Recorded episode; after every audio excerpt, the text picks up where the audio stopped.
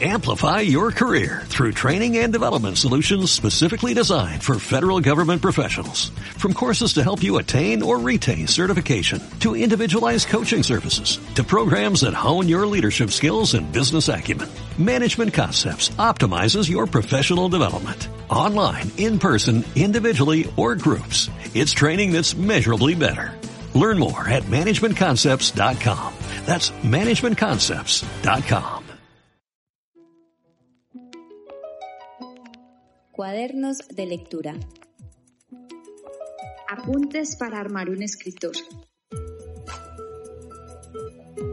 Somos Jessica Prado y Mónica Quintero.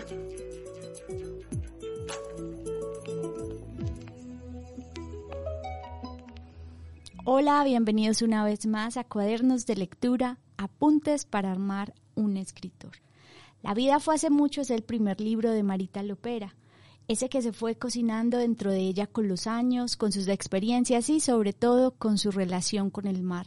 El mar está en ella, en una conexión que ni siquiera necesita explicarse, hasta que una vez ya estuvo listo, estaba en su punto para ser publicado.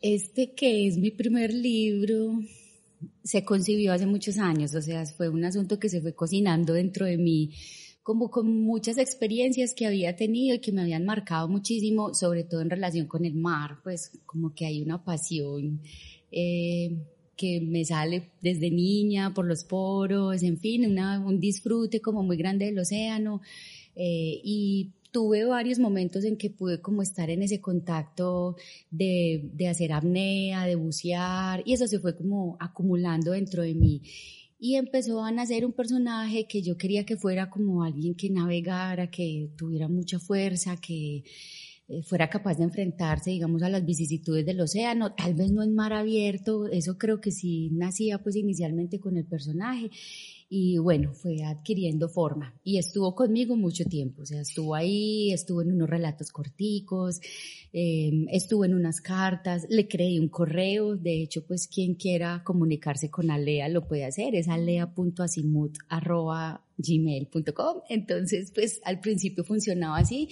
teníamos como un grupo de estudiantes con quienes nos escribíamos estos correos desde unos heterónimos y mi heterónimo pues era, tuve varios, pero empezó como a crearse este Alea, pero todavía muy dentro de su mundo interior, o sea, todavía no había emergido como el paisaje, no había entendido, no había, sí, no había entendido que Alea tenía una relación específica con el, con el paisaje oceánico, con el mar, con, con los seres vivientes que hay ahí, no, primero estaba como muy dentro de sí misma y era pues un, personaje un poco más bebedor, más marinero en ese sentido, de ir picando de puerto en puerto, de no estar atada a nada. Eh, y entendí que el azar, por ejemplo, era como algo muy importante en su vida. Entonces, primero se configuró, digamos, que este personaje y empezó como, no sé, a jalar, a, a susurrar cosas, a decir, bueno, pues, ¿qué más va a pasar conmigo? Yo tengo una gran historia que contar. Y ahí fue como empezó a dimensionarse ya este este otro asunto que fue el paisaje real, un paisaje realista, concreto, en el que ya nació la obra. Entonces, yo creo que de ahí nació, pues inicialmente la obra es Alea fundamentalmente y, y ya era la tarea como de darle, de darle un lugar, de darle una voz y ella misma me mostró como el ritmo a través del cual se iba a comunicar en la obra. Hay cosas que duelen tanto que se hace necesario dejarlas salir de todas las formas posibles. Para Marita, la preocupación de lo que como especie estamos haciendo con el planeta fue tan desbordante que desembocó naturalmente en su escritura. Ese es el espacio donde escudriña en esa herida para mantenerla latente, su manera de compartir lo que siente con el mundo. Sí, yo creo que hubo unos momentos en que de verdad me empezó a doler a mí como persona lo que nos estaba pasando. O sea, era como que, y bueno, todavía me duele. O sea, de estos días daban un como un titular de una noticia donde decía el 70% de las especies salvajes del planeta ha desaparecido en 50 años.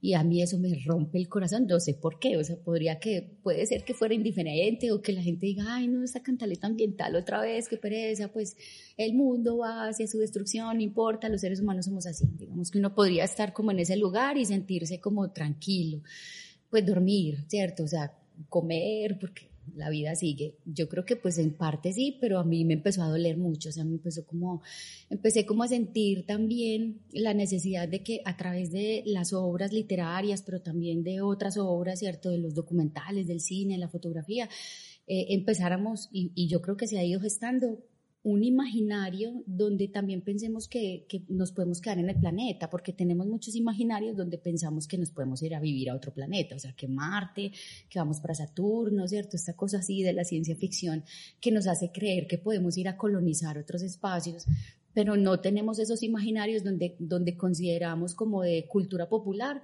eh, ve, pues hay que conservar el planeta, o sea, este planeta vale la pena, este planeta es hermoso. Parece que eso fuera como solo de National Geographic o, cierto, como documentales muy especializados. Entonces yo dije, bueno, no, hay, aquí hay un, hay un dolor en mí que yo necesito también expresar, que yo creo que de eso se fundamenta pues cualquier ejercicio artístico, ¿cierto? Que uno, que uno sienta que de verdad es desde, sus, desde su corazón, desde sus vísceras que eso sale. Y me parecía que era como un dolor sincero. Entonces, esa sinceridad, yo dije, no, ya, yo tengo que encontrarle a esto un espacio que fue efectivamente ya encontrar el Golfo con todas sus historias, con todos los estudios científicos que hablan del detrimento, de cómo se ha ido perdiendo una cantidad de especies en este Golfo que es nuestro, que es el Golfo antioqueño, ¿cierto? Donde está el Urabá, pero también es el Pacífico y un poco Córdoba. Bueno, era un lugar que yo ya había visitado muchas veces y dije, no, este lugar tiene una historia, ¿cierto? Es una historia que cuenta cómo se ha ido debilitando la naturaleza en favor, digamos, de, de darle pues como a los seres humanos su lugar, pero como nosotros somos tan antropocéntricos y nos encanta estar como humanidad y el humanismo, digamos, decimonónico pues y del siglo XX y el XXI ha producido eso, la idea de que nosotros estamos como en el, lugar más alto de la cadena y que somos los que dirigimos el, el, el ciclo de la naturaleza, me pareció muy bello como ponerlo en este personaje que tiene esta fuerza, que tiene este amor por el mar y dije, no, eh, tiene que empezar a manifestarse y debemos perderle también un poco el miedo, pues como a que se sienta que es, es como un panfleto, ¿no? ¿Cierto? Es, es parte de la historia y es parte como de, de la estética misma que la obra plantea. Los planes no funcionan siempre y así le pasó a Marita con este libro. Ella había planeado una gran investigación, recorrer los lugares, volver, sentirse en primera persona. Entonces se atravesó una pandemia y eso trajo otro ritmo, otros planes y otros descubrimientos. La pandemia fue muy particular el momento en el que llegó, porque era cuando yo tenía planificado ir a hacer puesto un trabajo de campo. Yo decía, no, yo voy para el Golfo, voy a, voy a montarme en una panga y voy a navegar todo eso. uno se imagina, es que uno planifica muchas cosas en la vida y después todo eso va al traste, la vida te muestra que no es así, que, que, que necesitas mucha imaginación para para construir lo que sea, o sea, lo que sea. Inclusive un trabajo, por más científico que se haga, necesita mucha imaginación. Y en ese caso, yo estaba muy angustiada al principio, cuando empecé pues con la obra, que tenía todo esta, este plan de ir a hacer trabajo de campo, pensaba que iba a quedar como floja o que le iba, pues que no, que no le iba a poder hacer, mejor dicho. Y, y un amigo, un gran amigo, que es Juan Álvarez, me dijo, no, eh, los escritores trabajamos con la imaginación. Tienes una información, eh, tienes otras fuentes a través de las cuales beber. Entonces, bueno, me confié en eso y empecé con amigos y con gente que tuviera familiares en el Golfo, ve, le puedes decir que si de pronto me, me, explica cómo se siente el mar o cómo, cómo ha sido como la experiencia de cruzar, por ejemplo, de Necoclí a Candí, pues es, ese cruce que es la parte como más profunda del Golfo que, que se encontró, que vio. Entonces hubo unas amigas de la Mariápolis que me ayudaron mucho con esa información, me, me consiguieron el teléfono de, un, de un, alguna vez de un pescador, infortunadamente no pude hablar con él, pero, pero me ayudaron como mucho, me mandaban audiecitos o me mandaban mensajes por WhatsApp o eh, historiecitas cortas, pues que me pudieran contar y eso me sirvió mucho. Además, ya de lo que, del material documental que hay y de Google Maps, que fue mi gran amigo en esa época. Alea, personaje central de la vida fue hace mucho, solo se concibe a sí misma en la fluidez del agua que la rodea. Es lo que da firmeza a sus pasos, define la ruta sobre la que avanzan sus días. La fuerza de ese vínculo entre ella y la madre oceánica, como suele nombrarla, se entiende bien cuando escuchamos hablar a Marita sobre las emociones que el mar le despierta. Sí, para mí también fue así, porque cuando yo conocí el mar muy pequeñita y era un mar pues como el mar feo, dice uno mar feo entre comillas, ¿cierto? No es el mar paradisíaco que le muestran a uno en las películas, pues que es como esta cosa verde, los siete colores de San Andrés, pues sí, obvio, es un mar hermoso. El mar, de hecho, del Golfo, de la parte de Arién hacia el Chocó es preciosísimo porque es un mar con muchos más acantilados. Eh, y hay más arrecifes, entonces bueno, es un mar donde uno encuentra muchas especies marinas y uno eh, hace pues como careteos y hace apnea, etcétera. Em, pero yo recuerdo mucho un momento en el que mm, me lancé desde una piedra al mar, sin equipo, sin nada, y me sumergí y allá estuve con los ojos abiertos. Ese mar es muy salado, el mar de, el mar Caribe como tal es muy muy salado en la parte ya donde donde limitamos con Panamá, que es Cabo Tiburón. Y recuerdo que me quedé ahí y de verdad que sí fue una sensación muy uterina, o sea, fue una sensación como de yo, ¿por qué no me quedo aquí para siempre? Pues y yo sé que tenemos como, hay, hay, hay personas que, no sé, nos creemos sirenas desde chiquitas y entonces yo soñaba, yo recordé de inmediato como que desde niña he soñado con ser una sirena, o sea, como que me tocaba el agua y me salía una cola. Y eso que les estoy hablando que de mi generación pues no existía la sirenita ni nada, escasamente algunas películas y los mitos pues y lo que, lo, con lo que hemos crecido pues en relación con, con las sirenas y los tritones. Y yo me imaginaba eso, yo vivía pues para yo poderme dormir, me imaginaba que me convertía en una sirena y que me iba a lo profundo del mar y que allá conocía otras sirenas y sirenos y que allá podía quedarme viviendo y que cuando quería salía y me salían paticas y ya me venía para, el, para el resto pues como del, del, del mundo terrenal y, y, continental digamos. Entonces no sé, yo creo que son esos sueños infantiles también, si, si perviven en uno, pues terminan como expresándose de alguna manera en, en las cosas que uno hace. Y, y bueno, el mar es, es, como algo sagrado. Algo que me gustó mucho, como esas experiencias que fui acopiando en la vida, era que no era como ese mar de acostarse pues en la playa, a broncearse, sino que para mí el mar ha sido estar allá adentro, o sea, nadar, nadar, nadar, meterme.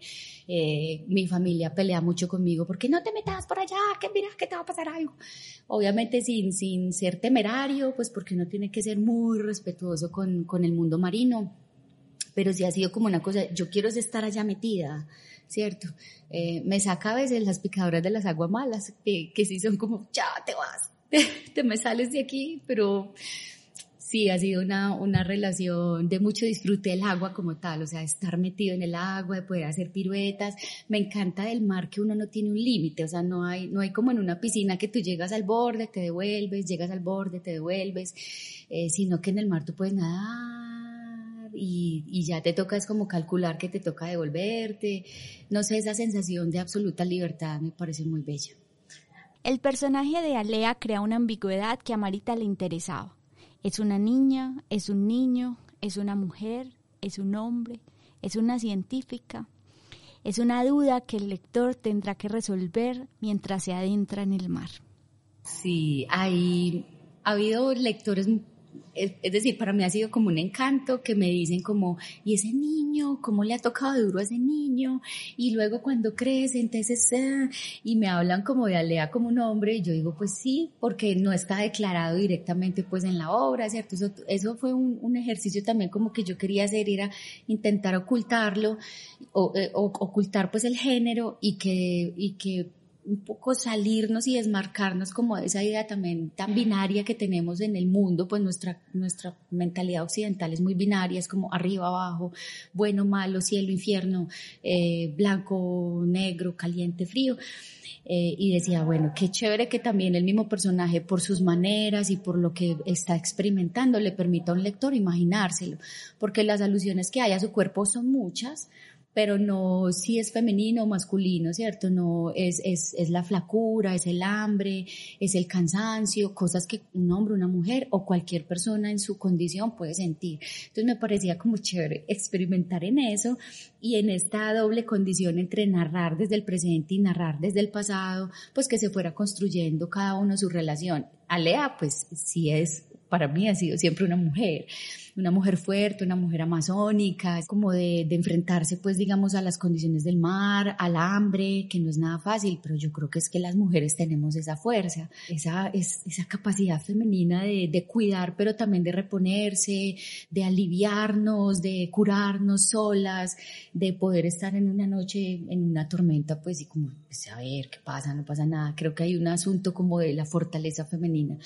Entonces, eh, ha sido muy bello porque hay gente que, por ejemplo, ya después se me acerca y me dice, ay, yo todo el tiempo me imaginé un hombre, pero luego me di cuenta que era una mujer, o como que hacen la transformación dentro del mismo proceso de lectura, y eso me parece encantador, me parece muy bello, por eso no hay como muchas alusiones a esos asuntos muy femeninos, pues como de la, de la corporidad femenina o de la sexualidad femenina, sino que están ahí porque creía que lo importante era que por un lado, que los lectores encontraran ese propio género y se identificaran y que no hay problema si se identifican con que es un hombre o es una mujer, pues porque las dos cosas llegan a lo mismo, llegan a estar preocupados por, el, por la naturaleza, por el medio, por los animales.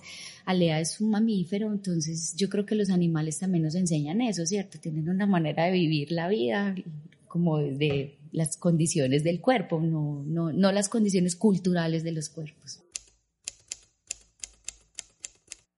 La soledad cambia de sentido dependiendo del espacio desde el que se habita. Hay lugares que aunque no haya personas rondando, ofrecen calidez y cobijo.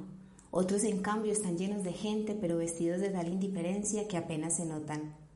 Los personajes de la vida fue hace mucho están abandonados por todo, excepto por ellos mismos, y eso los hace comunidad.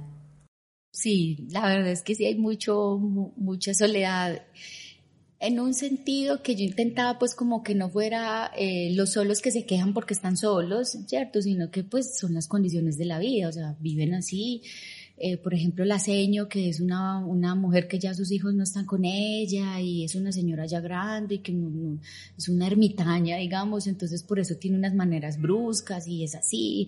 El científico también está solo porque pues él se vino a navegar en solitario desde su madre patria, España, y llegó al Golfo y se enamoró del Golfo y allí se quedó, digamos, en toda la costa caribe colombiana. Es un solo también, ¿cierto?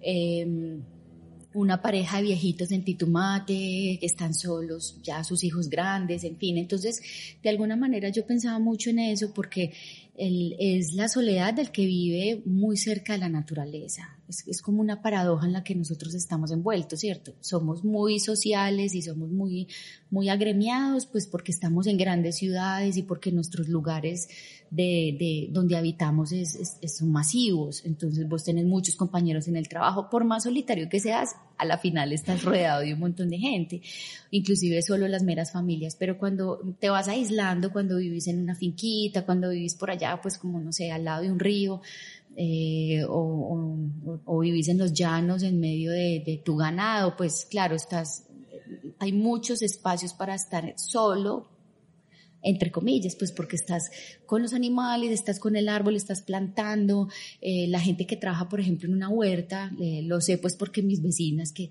que son mujeres de huerta y trabajan en el campo, pues están horas ahí con, con la mora, con, con, la cebolla, ¿cierto? Están horas con una vaca eh, y, y, entonces la soledad no es tal, ¿cierto? La soledad no es porque tú no puedas hablar con esa otra persona o no te toque o no te abrace, sino que es que esa es la condición misma de estar en relación con esos otros seres que te hablan de otras maneras, ¿cierto? Entonces yo creo que ella, por ejemplo, me decía, no, yo nunca me siento sola ella me decía, ella es una señora ya de setenta y pico de años y me decía, no, pues yo cómo voy a estar sola si yo estoy aquí con las matas, pues yo todo el tiempo estoy, cierto. Me encanta hablar con ella porque me enseñaba mucho de eso, como que no, pues, ¿cuál soledad? Ese problema de la soledad es una, una circunstancia que nos, no, es un, más un imaginario que nosotros tenemos como urbanita, ¿cierto? Como seres de las ciudades que nos sentimos solos porque estamos en un apartamentico allí y porque lo vivimos obviamente durante la pandemia. Eh, pero, pero cuando vos vas a ver, no, una planta es una compañía, eh, la cocina es una compañía, el cafecito, pues de hecho es difícil estar solo. Y sí, yo creo que los personajes te muestran eso, ¿cierto? Porque la verdad es que no, no, no, no creo que sean muy quejumbrosos al respecto, sino que te muestran que efectivamente eh, está la soledad. Pero por el otro lado, pues que está el abandono. El abandono sí es un acto deliberado, eh, donde yo dejo al otro, ¿cierto? Lo, lo, suelto. Y en ese soltar a veces hay, hay mucho dolor, porque, porque también creo que había una cosa, una preocupación grande en mí, que era como lo que le hacemos a los niños, ¿cierto? Lo que, lo que hacemos con un niño, un papá que sale y se va, eh, que es el papá que lanza a Lea del barco, pues yo creo que eso lo hacemos permanentemente. Eso sí es algo muy nuestro. Crecer, esa idea de ir aprendiendo, resolviendo, descubriendo, encontrando personas, despidiéndose. Crecer para luego mirar atrás, para ver qué pasó, para sentir que la vida fue hace mucho y que quizá y sobre todo la vida es ahora. Sí, yo creo que Alea es que Alea fue un animalito pues desde, desde que la abandonaron, ¿cierto? Entonces, eh, fue difícil que sacara una cédula, después la votó, o sea, después también abandonó todo eso. Em, pero sí, esa mirada un poco retrospectiva de cómo fue su vida, pero su vida desde esa postura mamífera, pues como, sí, a mí me dejaron acá, pues además su mamá murió, ese sí es un dolor, digamos, para Lea, eh, pero también es como, como Alea llega a, a, ser una científica sin tener, digamos, títulos ni nada de eso, porque lo aprende al lado de un científico que durante cinco años le está enseñando cómo, cómo hacer la ciencia del mar, pues tomar muestras, bucear, eh, en fin, preocuparse como de los cambios que los manglares le están mostrando, estas cosas pues por, a través de las cuales se va contando la historia. Eh, que uno puede quedarse pensando que Alea es como, como una pescadora y vive de la pesca. No, pues Alea pesca para sobrevivir, ¿cierto? Pero, pero ella se encarga de hacer funciones de científico y de científica que es, solo pues que no, no, no lo vamos a ahondar mucho, pero eso es lo que efectivamente ella está haciendo mientras va navegando, aparte de ir contando su historia. Y es poder ver desde ese lugar que le entrega el conocimiento de la naturaleza, verse a sí misma, ¿cierto? Y ver, y ver, y poder recontar cómo, pues, cómo tener una panga la hizo tan feliz, tener un perrito, eh, poderse subir a un árbol y sentir que en el árbol también era un mecerse, como se mecía en el mar, ella se marea, digamos, en tierra, entonces eh, siempre está buscando como esta sensación, digamos, del vaivén, de, de un amacarse permanentemente y porque hay una preocupación grande por cómo a las playas pues llega toda esta cantidad de basura, en fin, entonces en la, en la medida en que ella va contando y va reconstruyendo como toda esa historia, eh, yo creo que también va entendiendo por qué llegó a irse con el científico, porque el científico se apareció como, como casi que como una tabla de salvación y una manera de soltar lo que la tierra le hacía sentir, que es el peso de las posesiones, ¿cierto? Alea no quiere tener nada, entonces porque ella hereda pues como ese bohío, esa tierrita, y dice, no, no, yo, yo no quiero tierra, yo quiero agua, entonces cuando, empieza a reconstruir toda esa historia es precisamente para contar cómo soltó todo y cómo hasta el final va a soltarlo todo, ¿cierto? Es como este, este dejar ir porque además la seño le dice, el lastre es mejor echarlo por la borda, se está refiriendo a Lea cuando la lanzan del barco y la abandonan. Em, pero yo creo que al final de cuentas esa es como la gran metáfora de la vida de Alea, es como pues todo finalmente se deja. Marita nos cuenta en su novela que la vida fue hace mucho desde un paisaje que palpita de vigor. La decadencia y la pérdida paulatina de las especies de la zona contradicen la exuberancia de la tierra que las contiene su poder para recuperarse de la devastación. Esos dos opuestos permanecen en lucha continua, sin mucha claridad de cómo terminar al final, aunque cada lector podrá aventurarse a suponerlo. Sí, cuando llegamos al título fue muy bello porque la obra tuvo otro título inicialmente cuando se empezó, pues cuando, cuando la escribí. Al, principio eso no tiene título ni nada, eso es una cosa ahí como miedosa, es como archivo uno. capítulo 1. De hecho, al principio se llamaban, los capítulos tenían, eran unos nombres en latín que luego quedaron un poquitico por allá más o menos comentados, pero bueno, eso después desapareció. Yo creía que se iba a llamar en latín porque es una lengua muerta, eh, pero con la cual todavía tenemos una íntima relación porque muchas de las cosas aún tienen raíces latinas. Entonces, bueno, ahí yo creo que desde un principio ha estado como esa, esa doble condición medio ambigua, esa contradicción intrínseca entre, entre, es como cuando tú sientes mucho dolor, es un dolor difícil, pero es lo que más te hace saber que tienes vida, ¿cierto? O sea, es, esa paradoja, ¿cierto? Entre, entre el dolor te avisa que estás vivo, el hambre te avisa que estás vivo, em, una pesadilla te avisa que tienes que dormir, ¿cierto? Es como que siempre está esa, esa cosa paradójica. Y cuando encontramos el título que está parte del, del texto, eh, es un momento en el que Alea está efectivamente haciendo como un inventario de todas las cosas que ya no hay, pero lo mucho que disfrutó aprender de ellas, de haber encontrado que, que los seres, que cada, que cada huella geológica es una historia, una gran historia del planeta, una gran historia de, de lo que hay ahí, de, la, de los seres vivos. Entonces, como que darse cuenta de que eso fue hace mucho, de que eso ya pasó y de que ya no está, de que ya desapareció, pues un fósil es un, ser desaparecido, ¿cierto? Cuando vas al cementerio por unos huesos ya es un ser desaparecido, pero a la vez te está contando que existió y que sigue existiendo y que hay otros que siguen existiendo, entonces como que es una oda a la vez a la vida, como sí, date cuenta de que la vida todavía está, pero que la vida en sí misma siempre desaparece. En los libros hay historias escondidas, esas que no todos los lectores descubren, o sí, pero de las que poco se hablan. Marita no lo tiene que pensar mucho, lo sabe al instante. Aleia tiene también un lado oscuro, una pregunta que habría que hacerle. ¿Por qué? Porque la vida es eso, un blanco y negro, y las personas se arman de preguntas, de pecados, de tristezas, de alegrías, en fin, de retazos no se dan cuenta del gran, digamos, del gran pecado, voy a decir palabra pecado, pero a lo mejor es culpa más bien, de ese gran acto que hace Alea, que es el acto que la lleva efectivamente a sentirse tan mal durante cinco años y es la suplantación al científico. O sea, Alea comete un acto del cual debería estar, o sea, que la gente debería ver y decir como, ¡Oh! pero ¿cómo fue posible que ella hiciera esto? Porque, es decir, no es un personaje bueno, bueno, es un personaje, es un humano, ¿cierto? Es un ser humano que ha cometido muchos errores. Y ese es el gran error de Alea que ella también a su vez abandona. Es decir, hace, hace, hace algo que es, es un crimen.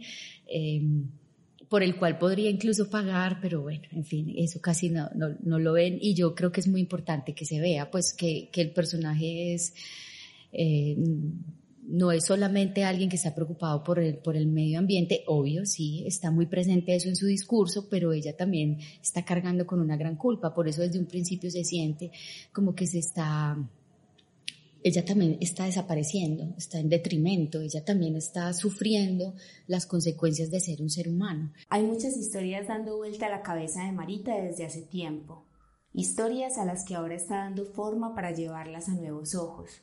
Les dejamos con ella para que nos cuente de qué se tratan. Gracias por escuchar estos apuntes. Les esperamos en un mes con un nuevo episodio de Cuadernos de Lectura. Estoy cocinando. sí, estoy pensando en algo.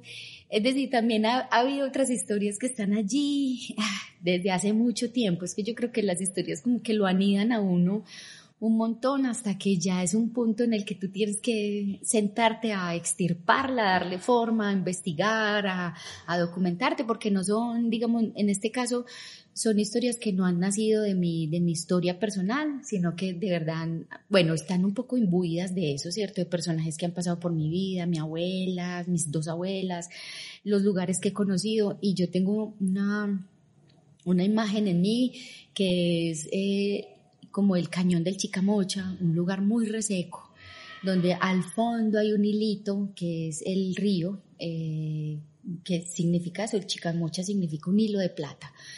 Y allá en esa montaña acontece una historia, ¿cierto? Es una historia de una mujer montaña. Eh, que tiene unos hijos, que bueno, que va a vivir también allí. Es un, es un cuento que yo tengo escrito, pero que sé que no es un cuento, sino que efectivamente puede convertirse en algo más largo.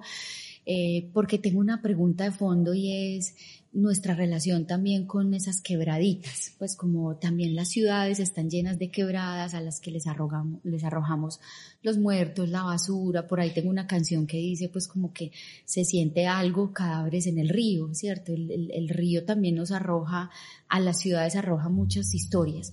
Entonces, no sé, hay como una combinación entre ese, ese lugar árido, pero también las laderas de nuestra ciudad, donde pasan estas quebradas que están llenas de basura, que se han traído comunidades enteras, que han matado gente. No sé, ahí hay una cosa también, sigue siendo una pregunta por, por nuestra relación con el paisaje. Eh, no un paisaje muerto, sino un paisaje que, que cambia por nosotros y a veces nos las cobra, ¿cierto? Este fue un podcast hecho por la Fiesta del Libro y la Cultura de Medellín y la revista Generación del periódico El Colombiano. Cuadernos de lectura. Apuntes para armar un escritor. Amplify your career through training and development solutions specifically designed for federal government professionals. From courses to help you attain or retain certification, to individualized coaching services, to programs that hone your leadership skills and business acumen, Management Concepts optimizes your professional development. Online, in person, individually, or groups. It's training that's measurably better. Learn more at managementconcepts.com. That's managementconcepts.com.